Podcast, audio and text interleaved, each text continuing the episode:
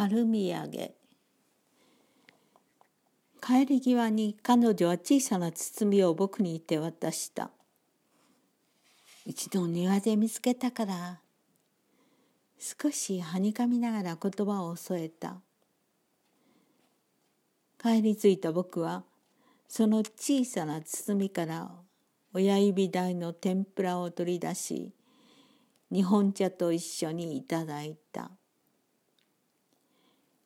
きの塔の何とも言えない苦さが口いっぱいに広がった。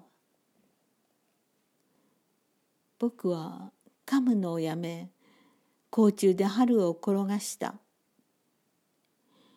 立春を過ぎて数日経っていることに気がついた。日本。僕はこの国が好きなんだな。としみじみ思った。そして今度休みが取れたなら野道をあてもなく歩いてみたいと思った。のんびり気の向くままに歩いてみたいと思った。